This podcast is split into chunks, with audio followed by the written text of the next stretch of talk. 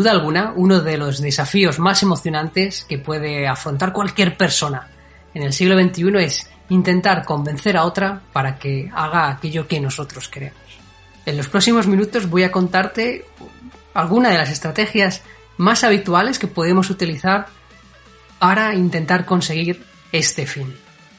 Por suerte o por desgracia existen multitud de estrategias, de estratagemas, tácticas y herramientas que pueden ayudarnos a conseguir este fin, ¿no? a hacer posible que lo que nosotros tenemos en nuestra mente, el objetivo que nosotros hemos planificado, se convierta en el comportamiento de la persona que tenemos delante.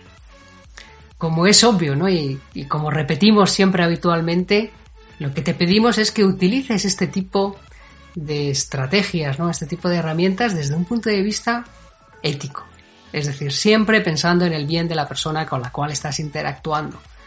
No utilices este tipo de conocimiento de una forma espuria, es decir, no lo utilices para hacer mal a los demás y simplemente para aprovecharte de ellos. Lo que vamos a ver son tres diferentes estrategias gracias a las cuales podemos conseguir que nuestros pensamientos poco a poco vayan fluyendo dentro de la mente de nuestro interlocutor y de esa forma empezar a modificar su forma de comportarse. Imagina la situación, ¿no? Estás delante de una persona de la cual quieres conseguir algo, ¿no? Quieres que se comporte de una forma distinta a como lo venía haciendo hasta este momento. Y ante ti tienes tres caminos completamente distintos, ¿no? Está el camino de convencer, está el camino de influir y está el camino de persuadir. Antes de nada, lo que tienes que tener muy claro es que ninguno de los tres caminos es mejor que el otro. Simplemente, cada uno de ellos será algo más apropiado dependiendo de la persona que tengas delante, ¿no? De cómo haya posicionado su convicción, ¿no? Cómo haya posicionado su pensamiento que le está llevando a comportarse de esa forma. Como introducción, podemos decir que la estrategia de convencer está basada en el modelo de acumulación.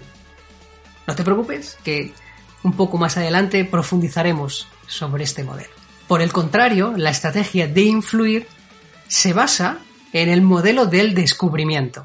Y por último, la estrategia de persuadir se centra en el modelo del reflejo.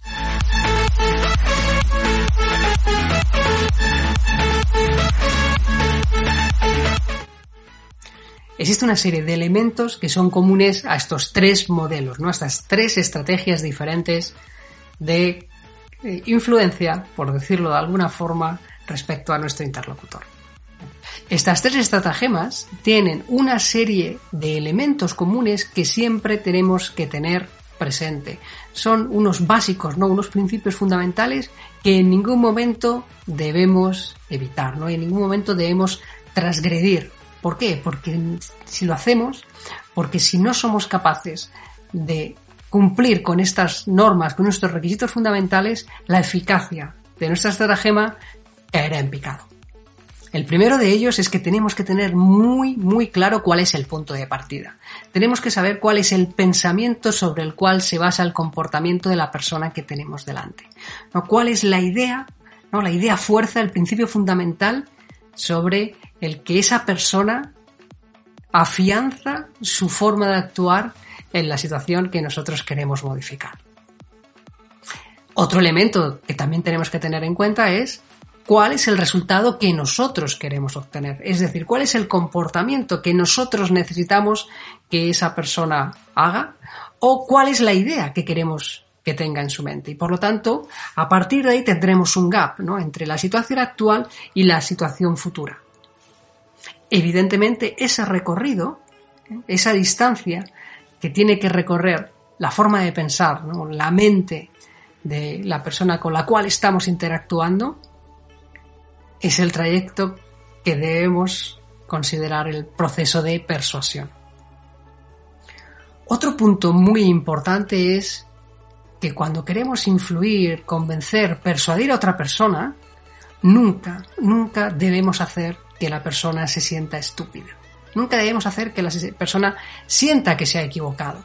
¿Por qué? Porque si hacemos eso, aunque la persona vea que el pensamiento, que la forma de comportarse que le estamos planteando o que le hemos ayudado a entender es mucho mejor a lo que venía haciendo hasta este momento, si siente que al hacerlo está reconociendo su torpeza, su falta de inteligencia, es decir, si se siente tonto o estúpida haciendo ese cambio de opinión, no lo va a hacer. ¿Por qué? Porque lo que está buscando es salvaguardar su ego es algo que nosotros siempre tenemos que tener muy, muy, muy presente. Es lo mismo que le sucede cuando intentamos vender a alguien algo, ¿no? Cuando tenemos la sensación, percibimos, percibimos que nos están vendiendo, que nos están convenciendo, ¿qué hacemos nosotros? Sacamos la máscara, ¿no? Ponemos delante el escudo. ¿Para qué? Para evitar sentir que el otro nos controla. Sin embargo, cuando conseguimos el mismo resultado no desde la venta, sino desde la ayuda a la compra, la persona lo que siente es agradecimiento. ¿Por qué? Porque su sensación es que le has ayudado a entender el mundo de una forma más amplia, diferente. Es decir, con todas nuestras estrategias, con todas nuestras estratagemas, la sensación que tiene que tener la persona es, es obvio que estuviera comportándome o pensando de esa forma. ¿Por qué? Porque cualquier otra persona, cualquier persona inteligente que tuviera los mismos datos que tenía yo hasta ese momento, hubiera llegado a la misma conclusión. Sin embargo, al tener más datos, al tener un punto de vista diferente, es lógico que vea la realidad y que me comporte de una forma distinta, pues es lo que haría cualquier persona inteligente. Esto es uno de los básicos, uno de los elementos que tenemos que tener siempre muy presentes. Y para ello, ¿qué necesitamos? Que nuestro ego también se encuentre en una posición más relajada. ¿Por qué? Porque a nosotros nos encanta esa sensación de poder, ¿no? Esa sensación de poder hacer que la otra persona cambie de parecer, cambie su forma de comportarse. Sin embargo, si la manifestamos, lo que conseguiremos no es la admiración de la persona que tenemos delante, sino todo lo contrario. Sentirá que la hemos manipulado y encima aquello que hemos conseguido en su cambio de comportamiento, en su cambio de ver el mundo, es posible que también vuelva hacia atrás. O sea que salvaguarda el ego de la otra persona y pon tu ego a buen recaudo. De tal forma que no se hinche, que no se haga más grande y que no transmitas la sensación de que tú controlas a la persona que tienes delante. Convencer es el modelo de la acumulación. ¿Por qué eh, lo he llamado de esta forma?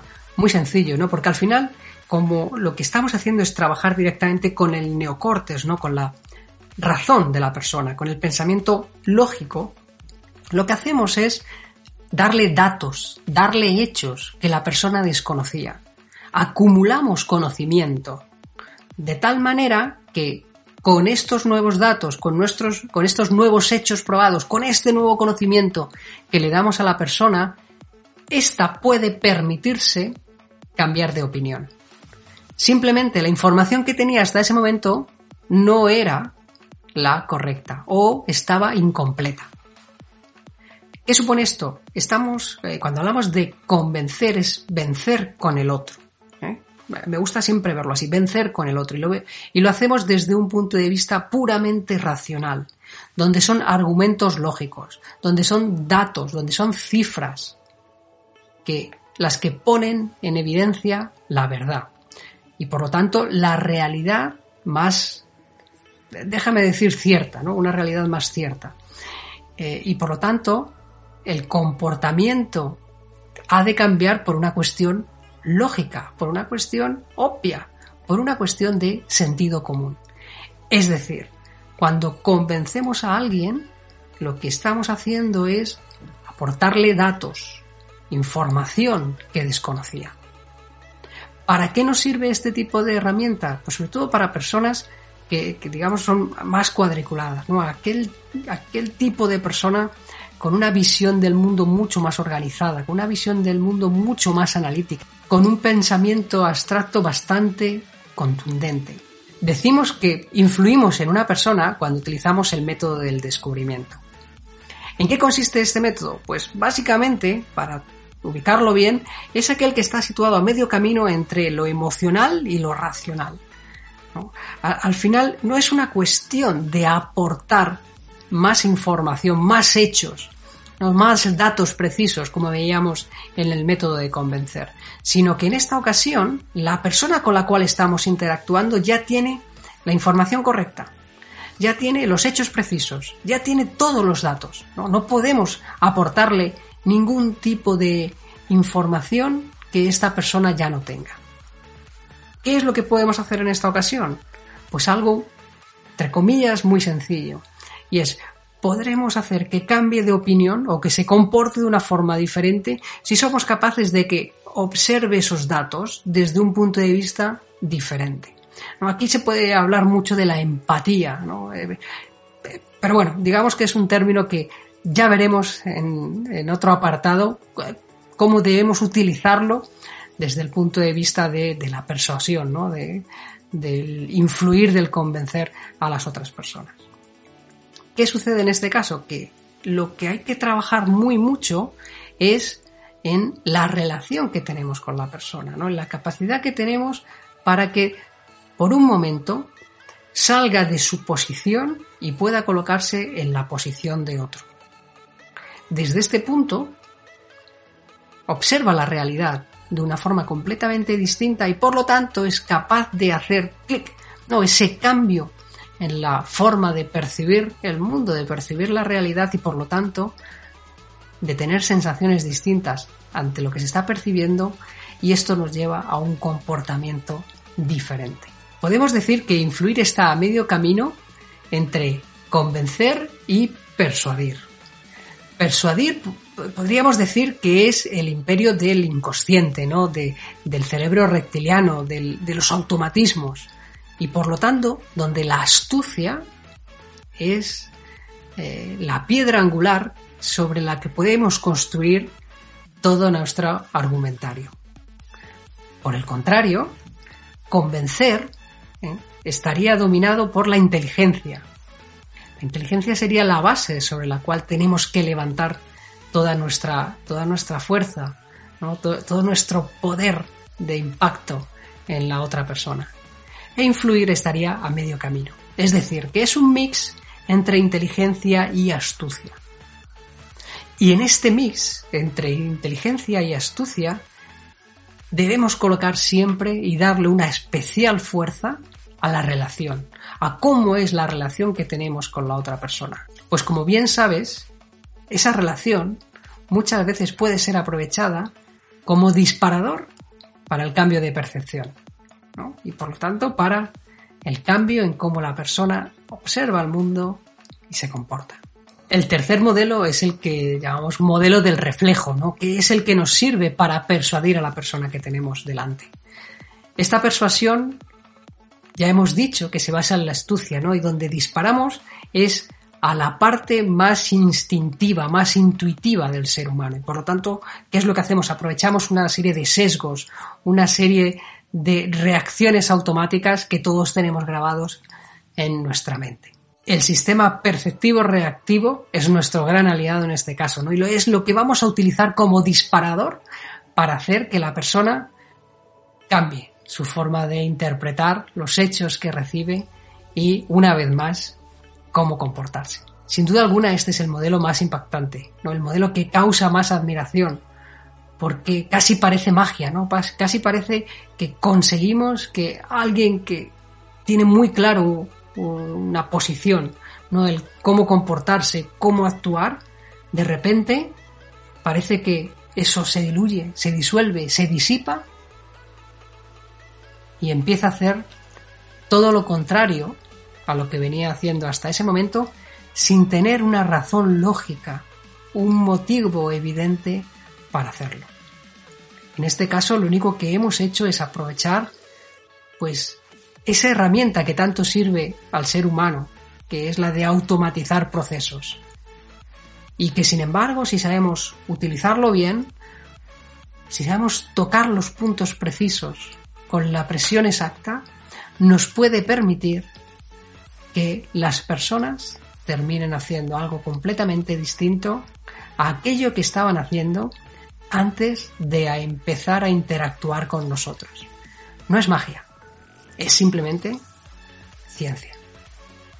Evidentemente, lo que te he contado es solo una introducción, una pequeña parte de todo aquello que quiero compartir contigo. Sin embargo, es extremadamente útil. Piénsalo por un momento.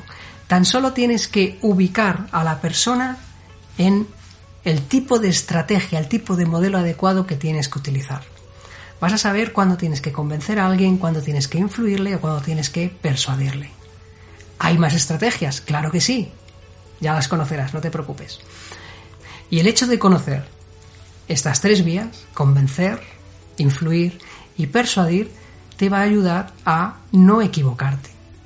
Evidentemente no tiene ningún sentido a una persona que lo que necesita es ser convencida que tratemos de influirla o de persuadirla.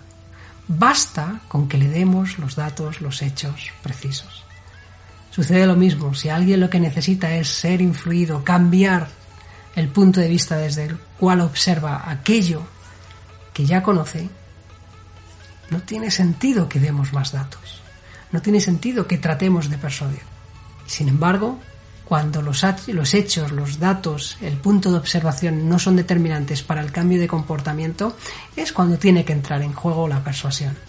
Solo por conocer estas tres estratagemas, estas tres formas completamente distintas de ayudar a una persona a cambiar su opinión, te van a ayudar a evitar un montón de discusiones que lo único que hacen es erosionar la relación, que lo único que hacen es que la otra persona se ponga a la defensiva, ¿no? y por lo tanto que sea mucho más difícil convencerla, influirla o persuadirla.